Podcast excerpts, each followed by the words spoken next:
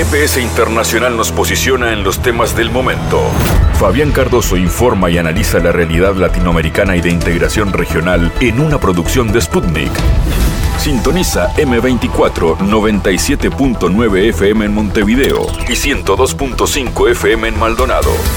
También puedes escuchar GPS Internacional por mundo.sputniknews.com y m24.com.uy.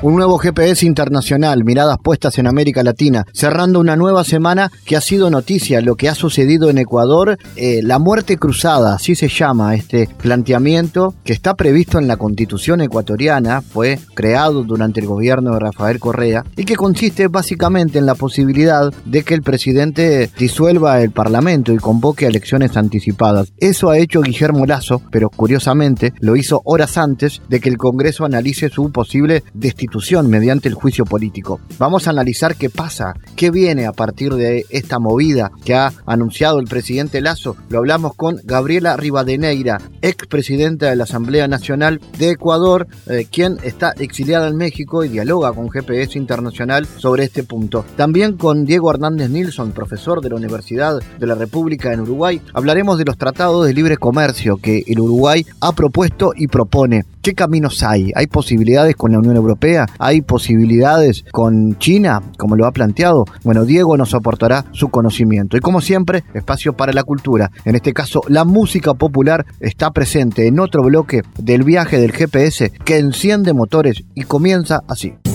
En GPS Internacional localizamos las noticias de América Latina.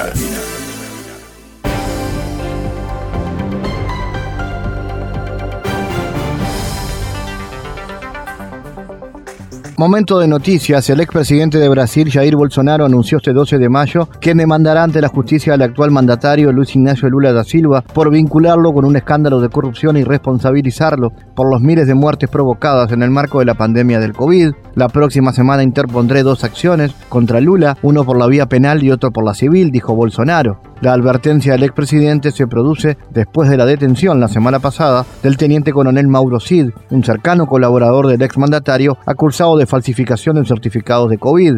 Cid fue aprendido el 3 de mayo en el marco de la operación Venire de la Policía Federal en contra de una asociación criminal formada para falsificar certificados de vacunación e introducirlos en los sistemas del Ministerio de Salud. En total se cumplieron seis órdenes de aprehensión en Brasil y Río de Janeiro, dijo la Policía Federal. Las inserciones falsas que ocurrieron entre noviembre del 21 y diciembre del 22 tuvieron el efecto de alterar la verdad sobre un hecho jurídicamente relevante, a saber, la condición de inmunidad contra COVID de los beneficiarios.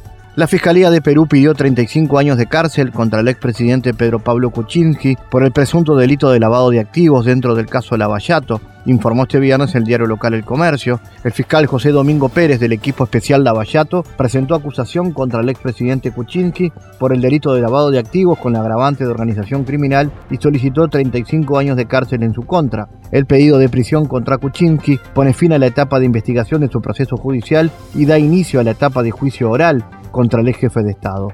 Según Pérez, fiscal a cargo del caso, el mandatario habría recibido cerca de 12 millones de dólares de la conductora Odebrecht, entre otras, para ser favorecido en la concesión de tres obras públicas. El delito habría ocurrido en la época que Kuczynski se desempeñó como ministro de Economía durante el gobierno del expresidente Alejandro Toledo. La vicepresidenta argentina Cristina Fernández de Kirchner afirmó que la Corte Suprema impuso su voluntad al suspender las elecciones a la gobernación que se iban a celebrar este domingo en las provincias de San Juan y Tucumán. Ya se salieron con la suya, reprochó la vicepresidenta. La ex mandataria alegó que los integrantes del máximo tribunal hicieron la doble al aceptar, por un lado, las medidas cautelares presentadas por dos partidos de la oposición en San Juan y Tucumán, con las que objetaron las candidaturas de sus respectivos gobernadores, los periodistas Sergio Uñac y Juan Mansur, Fernández apuntó en específico contra el presidente Rosati, que estaba siendo denunciado por un funcionario de la Corte en la Comisión de Juicio Político de enriquecimiento ilícito el próximo martes y a la misma hora que sacaban el fallo suspendiendo las elecciones provinciales. Ahora ya no tienen excusas, dejen votar a Tucumán, dejen votar a los tucumanos y a las tucumanas en paz ya exhortó la vicepresidenta. En una cadena nacional el 10 de mayo, también el presidente Alberto Fernández afirmó que la suspensión de las elecciones en las dos provincias deja expuesto el perfil antidemocrático del máximo tribunal. La Cancillería de Honduras intentó investigar la muerte de un connacional de 17 años que se encontraba bajo custodia y cuidado del gobierno estadounidense en un albergue de menores no acompañados en el estado de Florida. Este 11 de mayo, las autoridades de Estados Unidos informaron a la delegación diplomática de Honduras en Washington que el hondureño Ángel Eduardo Maradiaga Espinosa, de 17 de años, falleció en un albergue ubicado en Florida. El gobierno de Honduras, a través de la embajada, está en contacto con la familia y ha solicitado a la Oficina de Reasentamiento y Refugiados y al Departamento de Salud y Servicios Humanos se realice una investigación exhaustiva del caso para esclarecer este hecho y de existir alguna responsabilidad se aplique todo el peso de la ley, dice un comunicado expresado por la Cancillería. El comunicado traslada condolencias del gobierno a los familiares y resalta la importancia de trabajar conjuntamente en la agenda bilateral migratoria sobre la situación de los menores no acompañados para encontrar soluciones.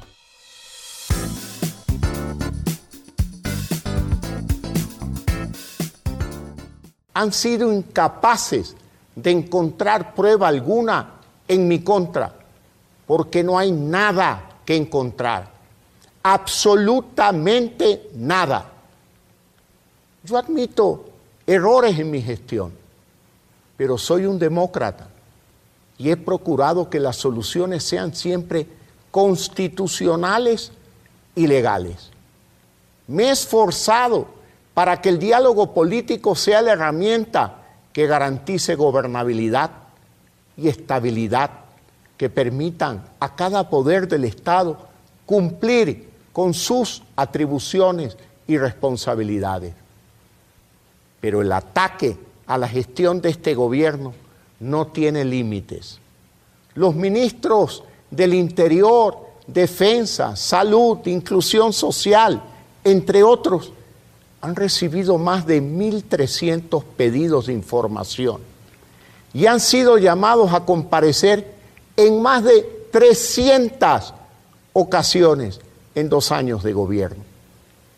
Hay ministros que han tenido en un solo día hasta cinco comparecencias.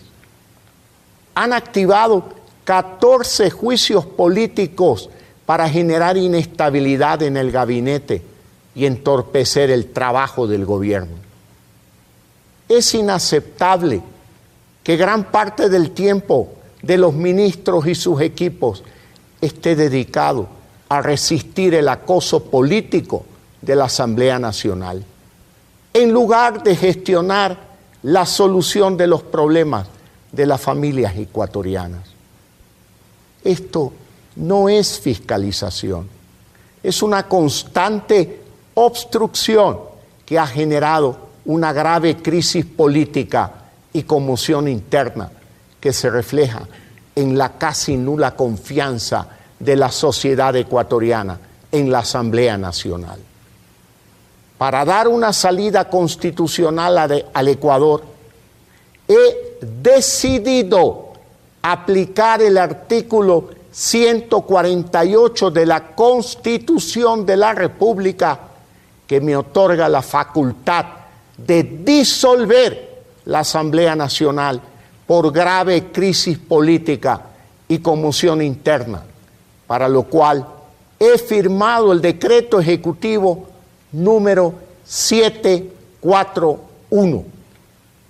Además, he solicitado al Consejo Nacional Electoral la convocatoria inmediata a elecciones legislativas y presidenciales para el resto de los respectivos periodos.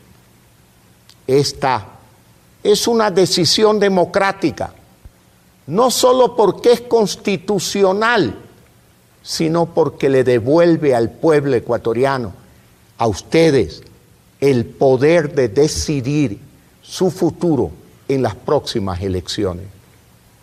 Esta es la mejor decisión posible, que nos abre el camino a recuperar la esperanza, la tranquilidad y permitirá al gobierno centrar todos sus esfuerzos en atender las necesidades de las familias ecuatorianas. A partir de hoy, sin bloqueos, el gobierno nacional expedirá una serie de decretos ley que cumplirán con el mandato soberanamente expresado por ustedes. He firmado el primer decreto ley de urgencia económica para reducir impuestos, fortalecer la economía de 460 mil familias ecuatorianas y que significará que cerca de 200 millones de dólares regresen a sus hogares. Este decreto ley será remitido a la Corte Constitucional para su dictamen. El Ecuador no se detiene. Los servicios públicos atenderán con normalidad.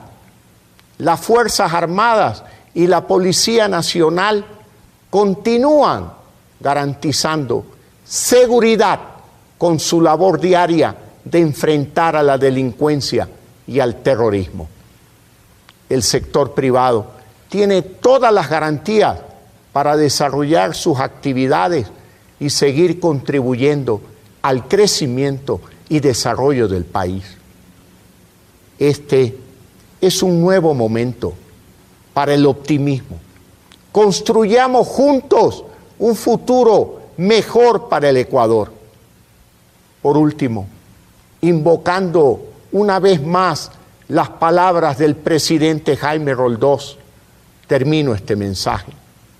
Mi poder en la constitución y mi corazón en el pueblo ecuatoriano. Bueno, el presidente de Ecuador, Guillermo Lazo, ha anunciado la firma del decreto ejecutivo 741, con el cual activa la herramienta constitucional de la muerte cruzada, eh, disuelve la Asamblea Nacional por esta grave crisis política y la conmoción interna. Ha dicho Lazo, para dar una salida constitucional al Ecuador, he decidido aplicar el artículo 148 de la Constitución, que me otorga la facultad de disolver la Asamblea Nacional por grave crisis política y conmoción interna, por lo cual he firmado el decreto número 741. Además, he solicitado al Consejo Nacional Electoral la convocatoria inmediata a elecciones legislativas y presidenciales para el resto de los respectivos periodos, dijo el presidente Lazo. El jefe de Estado añadió que esta es la mejor decisión posible, pobre abre el camino a recuperar la esperanza, la tranquilidad y permitirá al gobierno centrar sus esfuerzos en atender las necesidades de las familias ecuatorianas. Vamos a analizar este asunto, a explicar lo que se viene a partir de ahora, recibiendo a la dirigente política ecuatoriana Gabriela Rivadeneira, quien se encuentra, como ustedes saben, fuera del territorio, exiliada. Gabriela ha estado en contacto otras veces con nosotros para explicarnos esta situación. Primero, Gabriela, ¿cómo analizas esta medida de lazo? ¿Cómo impactan la crisis política que vive el país? ¿Y qué salidas se vienen a partir de ahora? Hola Fabián, un saludo muy especial a todas y todos. Gracias por el espacio y definitivamente Ecuador amanece convulsionado el día de hoy.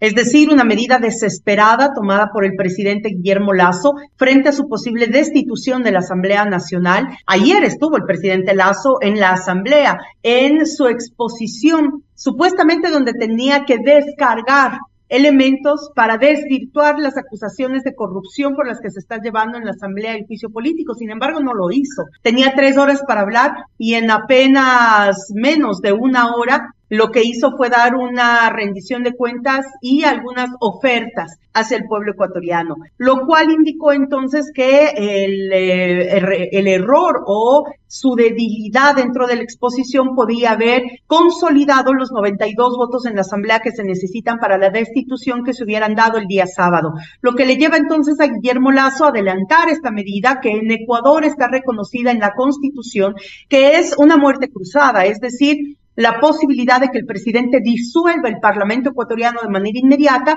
pero a su vez en el lapso de máximo seis meses se convoquen elecciones presidenciales y parlamentarias, es decir, tanto ejecutivo como legislativo se van a sus casas y hay nuevas elecciones. En ese marco, entonces, de manera institucional, la Asamblea Nacional ha anunciado que va a pedir una medida cautelar para que em, no se proceda a la destitución parlamentaria mientras no se dé a cabo el juicio político y se cierre el proceso de juicio político. Esto, digamos, ya es una disputa institucional que se resolverá tanto en el sistema judicial como en la Corte Constitucional del Ecuador.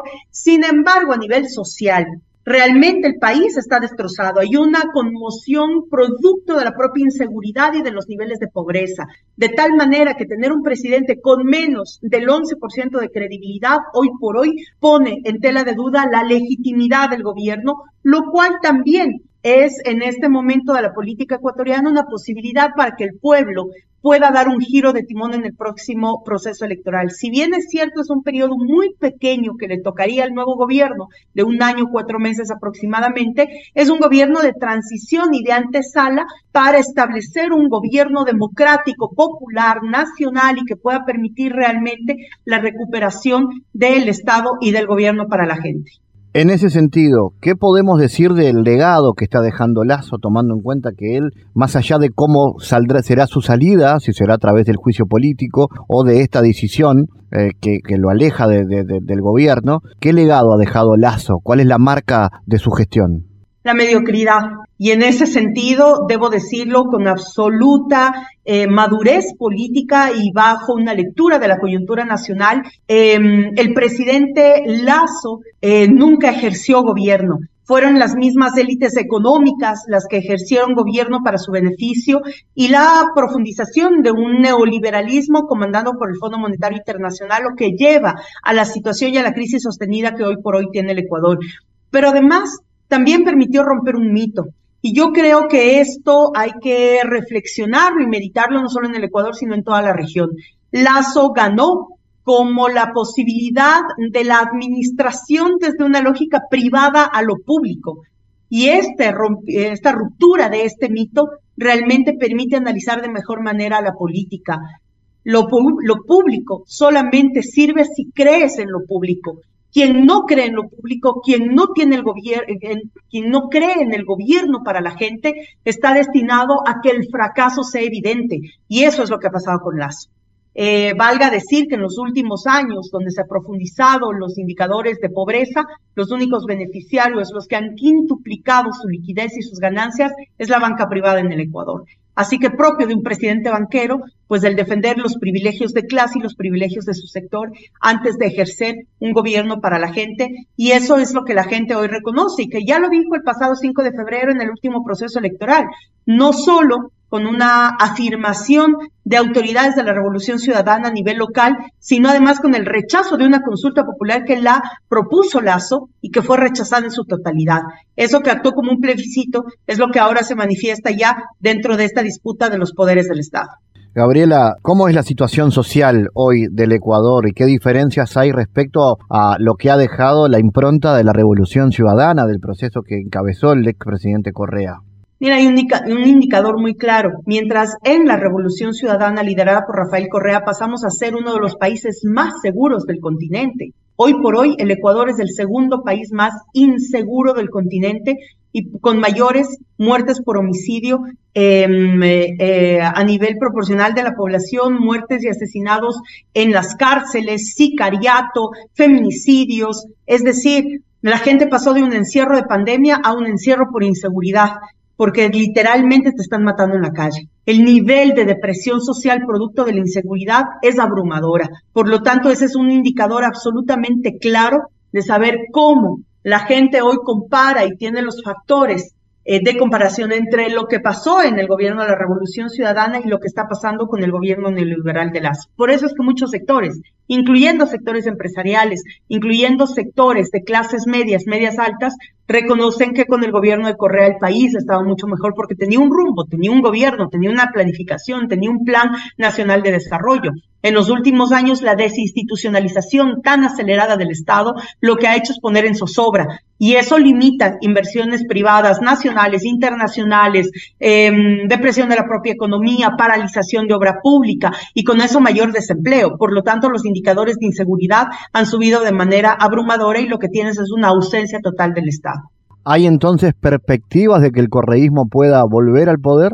Pues sí, es un momento en el que la revolución ciudadana, liderada por Correa, está en la mejor de las disputas, porque no es solamente rostros, es proyecto político, y lo que nosotros podemos poner como impronta en este preciso momento dentro de la coyuntura nacional es un proyecto político de recuperación del Estado para el pueblo que garantice mínimas condiciones de eh, políticas para la seguridad y políticas sociales para la eh, vida de la gente. Y en eso no hay competencia. Por eso es que la Revolución Ciudadana, después del 5 de febrero, anunció que renace el pasado domingo apenas fueron posesionadas las nuevas autoridades de la Revolución Ciudadana que a nivel local garantizan gobernar cerca del 70% del territorio nacional con gobiernos locales de la Revolución Ciudadana.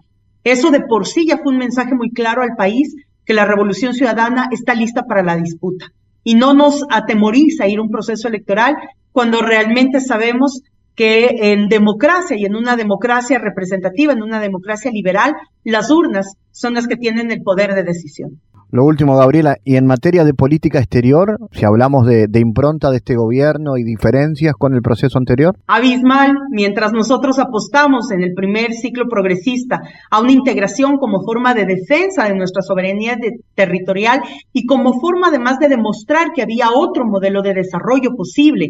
Hoy lo que el Ecuador ha hecho es aislarse de todo proceso integracionista, pero además de todas las posibilidades de volverse a convertir como el centro de la integración a través de la UNASUR. Lo rechazó, rechazó a la UNASUR, rechazó diferentes mecanismos de integración, lo que ha hecho es un acercamiento más claro frente a sus eh, aliados económicos eh, según la visión del actual gobierno, lo cual ha hecho que em, desprecie mucho de otras zonas comerciales que el Ecuador ya estaba fortaleciendo a nivel geopolítico. Por lo tanto, el aislamiento ha sido claro y también eh, con este segundo ciclo progresista en la región, obviamente el lazo queda desfasado. Por lo tanto, también este momento y este proceso electoral significa la posibilidad de un reintegro del Ecuador a este segundo ciclo progresista y sobre todo las políticas de integración como alternativa viable para un desarrollo posible. Gabriela Rivadeneira, gracias por traernos tu mirada desde Ecuador sobre la realidad de Ecuador en estas horas.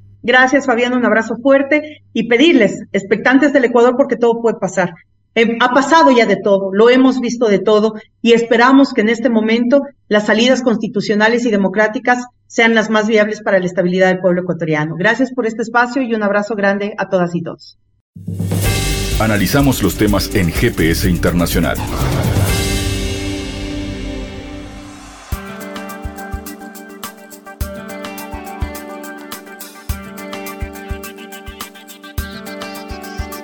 Bueno, el canciller de Uruguay, Francisco Bustillo, y el representante internacional de comercio de China firmaron un memorándum de entendimiento para establecer un grupo de trabajo que busca fomentar la inversión entre ambos países. Los jerarcas procedieron a la firma de un memorándum de entendimiento por el cual se establece un grupo de trabajo para la inversión y la cooperación económica, informó la Cancillería. Bustillo y Wang destacaron el excelente estado de los intercambios comerciales entre los dos países y el representante chino transmitió que el Ministerio de Comercio aprovechará el 35 aniversario del establecimiento de relaciones diplomáticas para profundizar los vínculos económico-comerciales. Wang manifestó que China está dispuesta a seguir abriendo su mercado a Uruguay.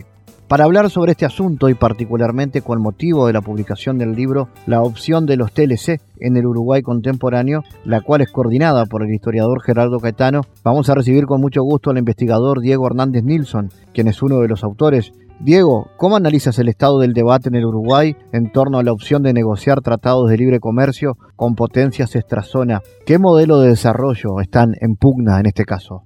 Hola, ¿qué tal? ¿Cómo anda Fabián?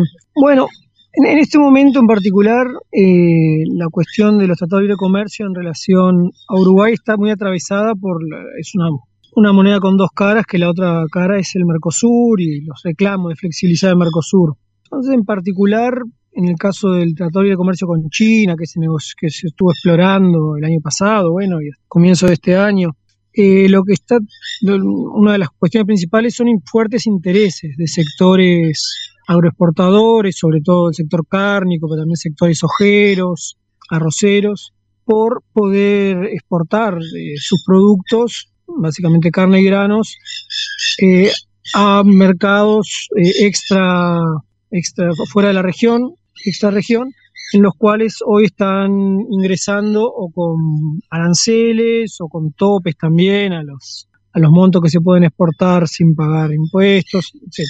Esa sería la cuestión principal, que bueno, obviamente la, contracara de eso del Mercosur, decimos porque el Mercosur como unión aduanera implica tener un arancel externo común por el cual los productos chinos que ingresan a Uruguay hoy tienen que pagar un impuesto eh, más o menos similar al que pagan en países como Argentina y Brasil, que son economías muy protegidas y que en el caso de estos países mm, se explica más por un sector industrial más eh, desarrollado que el uruguayo.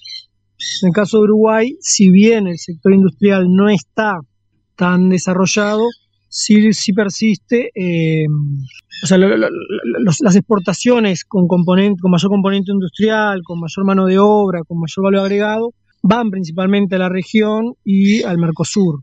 Podemos pensar desde cables hasta productos agroindustriales, lácteos. Entonces, bueno, eso, eso es un poco lo que está en pugna en este momento, ¿no? Sectores con eh, sectores eh, agroexportadores más tradicionales y que tienen una importante ascendencia sobre muchos partidos de la coalición de gobierno, en particular históricamente con el Partido Nacional, frente a sectores industriales que en el conjunto del volumen exportador tienen, no tienen capaz el mismo potencial, la misma posibilidad de desarrollarse hasta un techo que, está siendo muy limitado en el caso de los productos agroexportadores, pero que sin embargo hoy son los principales eh, uno de los principales contribuyentes para la generación de empleo en Uruguay, para la generación de valor agregado. Y bueno, y es un poco, e, eso es lo que está en pugna, ¿no? Una opción de desarrollo más agroexportador o un modelo de desarrollo que todavía sigue apostando por el valor agregado y trabajo y productos intensivos en mano de obra. Diego, ¿y cómo se ve la apuesta de este gobierno en firmar un TLC con China? ¿Está en esa opción sobre la mesa tomando en cuenta las reservas planteadas por el resto de los países del Mercosur que han incidido incluso en la decisión china, ¿no? Sí, bueno, durante los, el año 2021, cuando se anunció el lanzamiento, el comienzo de la exploración de esta posible tratado de libre comercio con China, 2022, creo que pesó mucho eh, el gobierno de Bolsonaro en Brasil, los buenos vínculos del gobierno de la calle Po en Uruguay con el gobierno de Bolsonaro en Brasil, y en particular con la cartera de economía, ¿no? Porque Bolsonaro tenía esa característica que distintos, no, no había una coordinación muy muy cerrada entre las políticas que se promovían desde distintas carteras, de distintos ministerios, y en particular había una puja fuerte entre economía, con una visión más en el sentido agroexportadora, más recogiendo los intereses del sector sojero, cárnico brasileño, y que promovían eh, la, búsqueda de inserción más global, y por el otro lado la cartera de Relaciones Exteriores, Itamaraty, ¿no? el Ministerio de Relaciones Exteriores brasileño, con una tradición más de digamos, que, que, combina los intereses estrictos así de sectores brasileños con una búsqueda de un interés nacional más eh, ideológico, si se quiere, y que en esa búsqueda encuentra en la región un apoyo muy fuerte, en particular el Mercosur. Entonces, Bolsonaro durante 2021-2022 dejó que haya bastante competencia entre los direccionamientos que para la proyección exterior que promovía la cartera de Economía y la cartera de Relaciones Exteriores. Y en ese contexto de Uruguay se, se, recibieron señales positivas del lado del, ministro de Economía, del Ministerio de Economía brasileño, que igual se, eran bastante matizadas o bastante, sí, se, bajaba bastante el nivel cuando se pasaba a consultar Itamaraty. Pero bueno, desde sectores intelectuales, sectores políticos, sectores burocráticos uruguayos, esa señal desde el Ministerio de Economía fue recibida como un, respaldo para la negociación de la, exploración de un tratado de comercio con China, que además iba acompañada con una coincidencia entre Uruguay y Brasil en los reclamos por la baja del arancel externo común, que Argentina todavía, no, no, Argentina y Paraguay no había mucho interés. Y bueno, eso finalmente se terminó negociando bilateralmente entre Argentina y Brasil, ¿no? que es también una, una tradición eh, un poco cuestionable en el Mercosur, que las cosas se negocian entre los dos socios más grandes y bueno, y ahí cuando Uruguay quedó un poco colgado del pincel, si se quiere, y bueno, y después con el cambio de gobierno en Brasil, la asunción de Lula, ya el, viaje de Lula a Uruguay en, febrero de este año fue bastante claro que bueno, que iba a buscarse todas las posibilidades para atender los reclamos de Uruguay dentro del Mercosur, pero que de ninguna forma iba a ser posible que Uruguay negociara un tratado de libre comercio con China por fuera del bloque. Y bueno, y después ya cuando se nombra a Dilma Rousseff como al frente del Banco de los BRICS, y bueno, y se ve que se retoma la sintonía entre Brasil y China que se había perdido durante el gobierno de Bolsonaro, eh, ya eh, son claras las señales del gobierno de China de que bueno, de que no se va a negociar nada por fuera del Mercosur, y creo que eso lo han ido aceptando tanto las declaraciones del ministro de Relaciones Exteriores Bustillo como del presidente de la calle Pou. Se repetido, no sé, la calle Pou dijo ya en septiembre que sí iba a acercar la pelota al arco, pero que iba a ser muy difícil meter el gol en este gobierno. Distintas metáforas de que, bueno, que ya el acuerdo de libre comercio no iba a quedar para este gobierno, lo cual no quita que haya sido una señal hacia una de las principales bases de apoyo del gobierno, que es el sector exportador, ¿no? Esa sensación de, bueno, se intentó, pero no se pudo, pero bueno, por lo menos en el ámbito de política doméstica se dieron señales de que había intenciones de, buscar otro dinamismo para esos sectores de la economía uruguaya.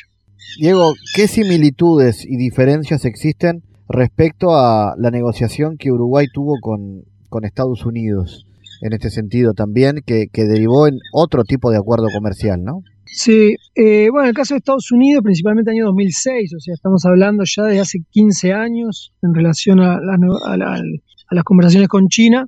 El contexto del mundo era muy diferente, para empezar. En aquella época veníamos de una región en la cual se acababa de rechazar el ALCA, la idea de un área de libre comercio en las Américas.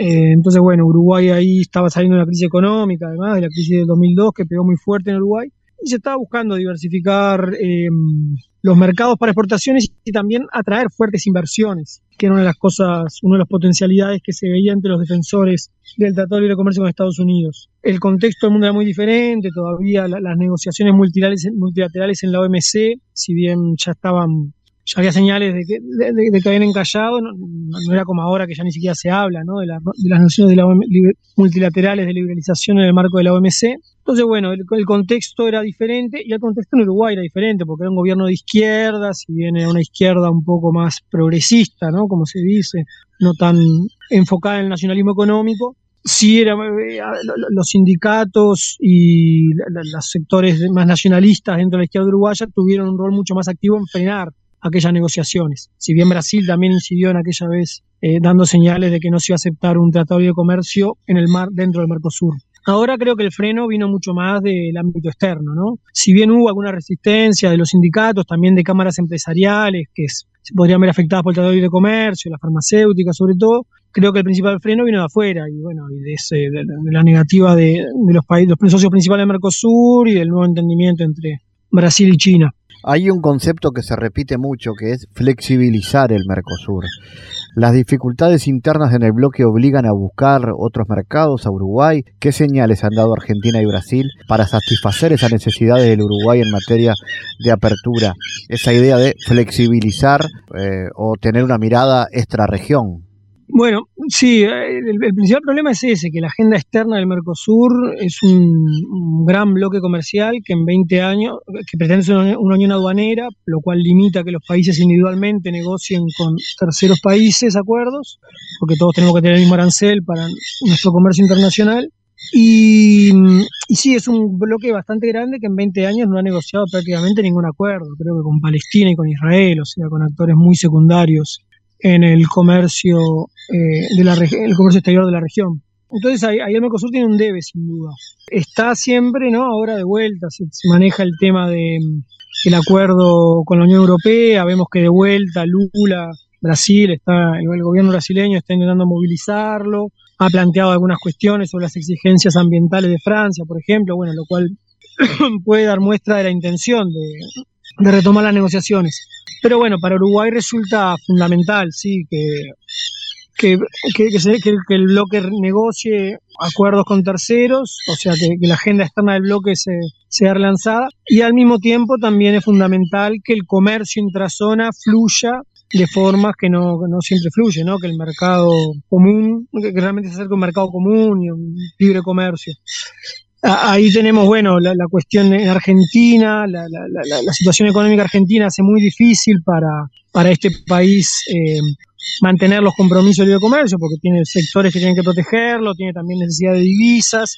Uruguay también ahí en algunos momentos tensa un poco la piola, porque eh, facilita eh, cierto flujo de divisas de Argentina hacia Uruguay, también de Brasil ocasionalmente. Entonces es como una, una escalera, ¿no? En la cual cada país empieza a privilegiar en, en cuestiones pequeñas sus intereses particulares. Y bueno, creo que el gran desafío es construir un interés regional. Que la flexibilización sea el camino para construir el interés regional es una posibilidad, no, no, es la única, pueden buscarse otras cuestiones, ¿no? Sobre todo en este contexto de un nuevo ciclo de gobierno de izquierda, si pensamos en Lula, en Petro, eh, en AMLO, mismo en Boric, con las dificultades que tiene, podría podría apostarse nuevamente, como se intentó en algún momento con poco éxito, a una integración de complejos industriales. Y ahí creo que realmente Uruguay encontraría espacio para satisfacer sus intereses económicos en el Mercosur.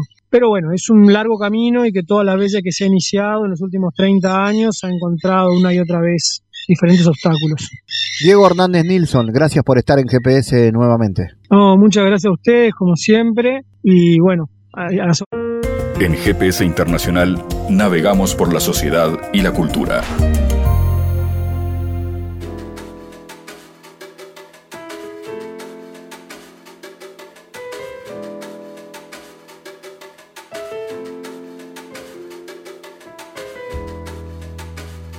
Estamos recibiendo en GPS a tres destacados artistas de la música popular uruguaya que el próximo 3 de junio a las 21 horas se van a estar presentando en el Gran Antel Arena de Montevideo, que va a recibir a Emiliano Muñoz, al zurdo Besio y a Gerardo Dorado el Alemán. En este show que seguramente para los que gustan de la música popular uruguaya de la corriente MPU quedará en la memoria. Los tenemos a los tres ahí en línea para conversar. Lo primero, con el saludo, Gerardo Dorado Alemán, ¿cómo se preparan para este show del 3 de junio? ¿Qué tal? ¿Cómo andás, Fabián? Este, muchas gracias, muchas gracias por el contacto. Y bueno, venimos, venimos trabajando con todo lo que implica eso, ¿no? Los ensayos, este, el armado justamente de, todo el espectáculo y también el ir por los diferentes lugares para contarle a la gente, por intermedio de ustedes, justamente invitando a la gente a que se acerque a ese lugar maravilloso, como decís vos, un lugar importantísimo para nosotros. Y me imagino Freddy Zurdo Besio con muchos ensayos, ¿no? Disfrutando de esa preparación. Bueno, es un placer saludarte también. Y, y bueno, y acá estamos sumamente contentos, eh, metiéndole cabeza, metiendo, bueno, yendo de un lado a otro, en, en el buen sentido, hago este comentario, eh, visitando colegas tuyos también, este, porque vos sabés más que nosotros que, que esto no se hace solos, o sea, necesitamos poder comunicar, poder contar, así que eh, esto es, es, es un, pa- un paso de alguna manera a, a poder agradecerte la, la posibilidad que nos estás brindando de poder seguir ampliando este, la, la- noticia, en definitiva, de que nos vamos a presentar en el Antel Arena. Así que agradecer profundamente eh, este momento que vos nos brindás. Pero venimos, venimos sí, metiendo cabeza, como dijo el alemán, eh, porque bueno, porque hay que, si bien el espectáculo, en lo que es su base, su, su- raíz eh, como espectáculo, eh, va a tener una base de canciones que, por cierto, las vamos a hacer mm, no solo porque nos gusta, sino porque son canciones que sabemos que, que son muy esperadas también. Hay canciones que, que, sabemos que generalmente se piden, pero no, no solo por esa razón, sino que juntamos eso y el sentir nuestro también con respecto al cariño que le tenemos a las canciones y nos llevan naturalmente eh, por un camino de, de no desechar, este, obviamente. Entonces, el espectáculo base, digamos, lo que vamos, lo que vamos a hacer nosotros, este espectáculo en definitiva, es como tratar. Es muy difícil también en el momento de decir, bueno, si alguna pequeña cosa o alguna canción tiene que hacerse un costado para que ingrese otra, o ingrese al- algún adorno que tiene que ver en esto este, con, con canciones, obviamente, ¿no? Porque tampoco es que me voy a poner una capa y voy a ser de mago, pero eh, me refiero a que las canciones concretamente hay que pensarlo muy bien porque todo lo que dejes eh, tiene que tener una buena razón. Yo creo que la tiene, este, y me animo a decirlo porque lo hemos charlado y porque lo estamos viviendo, que también primero y fundamental, porque hay un momento de este, de este espectáculo que va a ser muy agradable y muy lindo, que va a ser como lo que consideramos eh, que va eh, a enaltecer también este, todo lo que se pueda llegar a hacer de parte nuestra y de toda la banda, porque recordemos que son las dos bandas completas, este, no somos nosotros tres solos, sino que somos un montón. Lo que va a enaltecer este espectáculo este, va a tener que ver con la y los invitados que vamos a tener y nos van a acompañar. Entonces, esos invitados evidentemente son canciones, este, pero que se transforman en personas humanas que son las que, las que queremos mucho y las que comparten este camino con uno también. A ver, me mencionaban los invitados. ¿Quiénes son esos invitados? ¿Quiénes los van a acompañar en este caso, Emiliano? ¿Cómo andás, Fabián? Bueno, un placer poder conversar contigo. Este, mirá, los invitados, por un lado va a estar Luz Ferreira, este, que nos va a acompañar en unas canciones ahí, que estamos ya trabajando. Es un momento muy lindo. Este, Chacho Ramos, también. Eso por fuera de lo que es, este, digamos, la, nuestro palo, ¿no? De, lo que nos venimos moviendo hace tiempo. Y bueno, y después hablamos, siempre venimos comentando en las notas, ¿no? Y pensando de que el alemán está haciendo un espectáculo hace tiempo ya con, que tocamos varios festivales con el Numa, Numa Moraes, este, y bueno, y, el alemán lo invitó a Numa, increíblemente en, Numa ya había sacado la entrada este, para ver el show. Una cosa de loco, ¿no? Lo van a tener que levantar el asiento, van a que cantar con nosotros, porque, porque hay un par de canciones tan muy lindas que hacen ellos que bueno, que las vamos a hacer con el Numa. Y por otro lado, bueno, nosotros con el Zurdo, que, hace tiempo ya que venimos tocando con el proyecto 4 en línea, este, de alguna manera Mario Eduardo también nos van a acompañar esta noche que son infaltables a, a esta altura amigos de, de la vida. ¿no? Además, el hecho de tocar en un lugar donde ya han tenido la oportunidad de tocar, vos has estado ahí, ¿qué significa estar en un lugar tan importante como el Antel Arena, Alemán? Bueno, en sí, eh, yo he estado en ese lugar como invitado, ¿no? He estado como invitado cuando justamente fue Cuatro en línea, eh, toqué un par de canciones con ellos, pero claro, no es lo mismo que eh, llevar adelante un espectáculo que, que lleva tu nombre, que lleva tus canciones. Entonces es una, una parada sumamente importante que bueno, pienso que estamos asumiendo la responsabilidad de buena manera. Por lo menos estamos todos los días pensando en eso, en qué va a ser lo mejor, esperando ese momento, esperando disfrutar también de ese momento. Pero como decís vos, ¿no? ese es el escenario más importante que tenemos en nuestro país. Pasan y han pasado por allí artistas increíbles, ¿no? Eh, y bueno, y también sucede que la gente muchas veces tiene que elegir entre, entre diferentes artistas, que vos ves la talla de, artistas que van a estar en ese lugar, y es muy importante, muy interesante estar allí compartiendo, compartiendo la placa con, con esos artistas, ¿no? Y, bueno, invitando a, a, nuestros y nuestras coterrañas a que se acerquen este, a ver lo que hacemos nosotros, ¿no? parte de nuestra, de nuestra cultura con todo respeto. Este, y, y ya te digo, como es una responsabilidad muy grande, venimos trabajando metiéndole mucho corazón a eso. Y ahora voy hacia el zurdo Becio, hacia Freddy el zurdo Becio, seguramente lo voy a sorprender con esta pregunta. Me contó un pajarito que están escribiendo, están armando un libro sobre tu trayectoria artística. ¿Es así, zurdo? Bueno, sí, es, es, es, para empezar es raro. Eh, o sea, a mí me resulta, me resulta raro porque está, porque estoy en algún momento hablando con el y con el alemán, pero en una charla que tuve con el alemán hace, hace poquito recuerdo haberle dicho algo así como que que viste que el hecho de que me, hicieran un libro en Carabo sobre mi vida, sobre, en definitiva digo, ¿por qué no? Que, no sé, porque agradezco profundamente, sí, por supuesto que sí, porque yo lo tomo también como, como, un mimo hacia mí, un mimo, mimo, no es un, un, mimo simple, ¿no? Vaya mimo que me están haciendo, pero digo, prefiero tomarlo así porque si yo te tuviera que decir una razón, yo, yo padre de familia, una persona hago lo que me gusta y tengo mis amigos a los que adoro, familia que me quiere muchísimo y que cuido mucho, pero eso no me hace diferente a nadie ni nada que se le parezca. Entonces me cuesta un poco razonar que por qué un libro mío, no habiendo tanta gente que por ahí se merece tener un libro. Entonces, con más razones que agradezco profundamente y obviamente que le estoy poniendo las ganas y las pilas, sí, por supuesto que sí, porque es lo que merece, porque eso, eso tiene que tener un respeto desde el vamos. Eh, yo quiero, bueno, obviamente, eh, trabajando con, con gente, eh, con, con, Juancho Pasari, que en definitiva es, es, quien es un, un, una persona que hace mucha productor, eh, mucha producción, este, eh, bueno, lo cuento obviamente para, todos los que escuchen, es un, productor que desde el lado de desde la Argentina, desde hace muchísimos años yo lo conozco porque de la época que, yo empecé a ir con el Jaime, por ejemplo, para Argentina, este, empecé a tener las, las primeras relaciones, hoy día es la persona en, encargada en el sentido de, de, me imagino yo, de desde donde nace ese espíritu de decir, bueno, quiero plasmar libros de personajes de tal lado y tal cosa, y bueno, y es, el personaje que tuvo la loca idea, de alguna manera, de pensar que este personaje podía, se podía estampar la vida de él. Así que bueno, de la mano de él, de la mano de Nacho Alonso, en este caso, que está llevando adelante el libro también,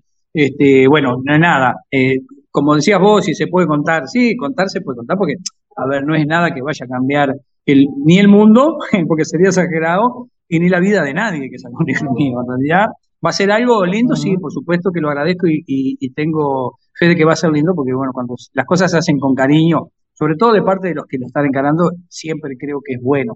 Pero bueno, pero no, no va a cambiar nada y no va a ser más que tener algo que, que esté plasmado ahí.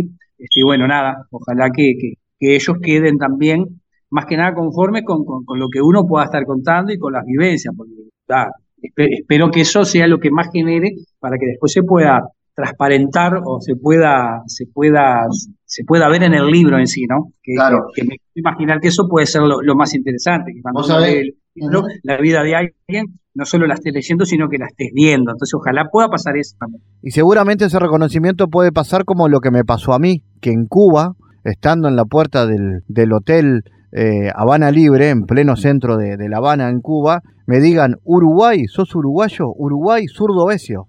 Vos nos contaste eso y ahora que lo volvés a contar, claro, claro, a mí me, esas cosas em, emocionan, porque claro, uno es de carne a ver, somos personas y, eso, eso, es muy lindo porque bueno, porque el, el, pasaje o la llegada de uno a esos lugares eh, no, no solo implicó que uno se haya maravillado, maravillado con, con, las cosas divinas que tienen esos países, porque aprovecho de decirlo porque es maravilloso poder llegar a un lugar así como Cuba en este caso, pero que vos me puedas contar esta situación, a mí honestamente me, me llena el alma. Alemán, recordame entonces la fecha y las características del show. 3 de junio vamos a estar ahí en, en el Antel Arena. Este, bueno, las entradas están en, en Ticantel y están en la, en la web de, de Antel también, de, del Antel Arena, en ese lugar tan lindo, con un montón de, de invitados, de invitadas. Así que con las dos bandas juntas, con los dos coros, estamos muy felices de llegar a ese lugar y esperamos encontrarnos con, con todas y con todos allí. Freddy el zurdo Besio, Emiliano Muñoz, Gerardo Dorado el alemán, próximo 3 de junio entonces, 9 de la noche ante la arena. Gracias por estar en GPS. Muchas gracias, vamos arriba, abrazo. El mundo en GPS internacional. En diálogos geopolíticos analizamos diversos asuntos que atañen a la política mundial, desde el abordaje de los ámbitos multilaterales de articulación política a nivel global hasta las cualidades y los propósitos de las configuraciones regionales, tanto en América Latina así como en otras regiones. Nuestro objetivo es poner foco a una gran diversidad de temas que atañen a la geopolítica en el mundo contemporáneo. Para eso vamos a recibir a Santiago Caetano, aquí en GPS. Bienvenido, Santiago. ¿Qué tal, Fabián? Continuando con las columnas anteriores, la sustentabilidad puede ser referida a un parámetro definido con criterios científicos, cuyo objetivo es la medición de los resultados previstos en las estrategias de desarrollo sostenible. En este sentido, se debería advertir que el proceso de políticas públicas referente al desarrollo sostenible implica también acciones relacionadas con recursos técnicos, financieros y administrativos. ¿Cuáles son las implicaciones en la vinculación de los términos sustentabilidad y desarrollo? Bueno, se podría advertir que la vinculación de ambos términos implica la interrelación entre dos ideales que en principio son antagónicos, como el capitalismo de mercado y la ecología, dentro de un objetivo en común referido al mejoramiento del sistema. De esta perspectiva se podría alegar que el término desarrollo sostenible será el resultado del creciente interés entre investigadores provenientes de ámbitos como la ecología y la economía a los efectos de promover alternativas de desarrollo económico mediante el cuidado del medio ambiente. La vinculación de ambos términos en este marco apunta a resolver la crisis ecológica global sin afectar el progreso de las relaciones económicas. ¿Y cuáles son algunos antecedentes históricos sobre la preocupación en torno a esa problemática, Santiago? Bueno, se podría decir que la atención inicial a la vinculación entre la sustentabilidad y el desarrollo comienza oficialmente con el reporte de Brundtland del 87, realizado por la Comisión Mundial de Medio Ambiente y Desarrollo, con el objetivo de promover la investigación en torno a vía de desarrollo sostenible en el marco de la creciente interdependencia interestatal y el sistema multilateral. En este sentido, el reporte titulado Nuestro futuro común apuntó a posicionar la preocupación sobre el medio ambiente en la agenda política global mediante el tratamiento del desarrollo económico y la protección del medio ambiente como un solo asunto. Por tanto, las conexiones entre desarrollo y sustentabilidad implican la vinculación entre el desarrollo económico y el bienestar humano con la ecología económica y el medio ambiente. Gracias Santiago por tu aporte a GPS Internacional. Gracias Fabián, hasta la próxima. GPS Internacional, una producción de Sputnik con la producción periodística de Santiago Caetano, siguiendo los temas más importantes de la agenda latinoamericana y con visión global. Esta producción de Sputnik que se despide y que nos invita también a que nos sigan a través de las redes sociales. En Twitter somos GPS Inter y estamos también en Facebook, GPS Internacional. Fabián Cardoso en GPS Internacional junto a los protagonistas analizó la realidad. Una producción de Sputnik por M24, 97.9 FM en Montevideo y 102.5 FM en Maldonado. Que puede volver a escuchar en mundo.sputniknews.com y m24.com.uy.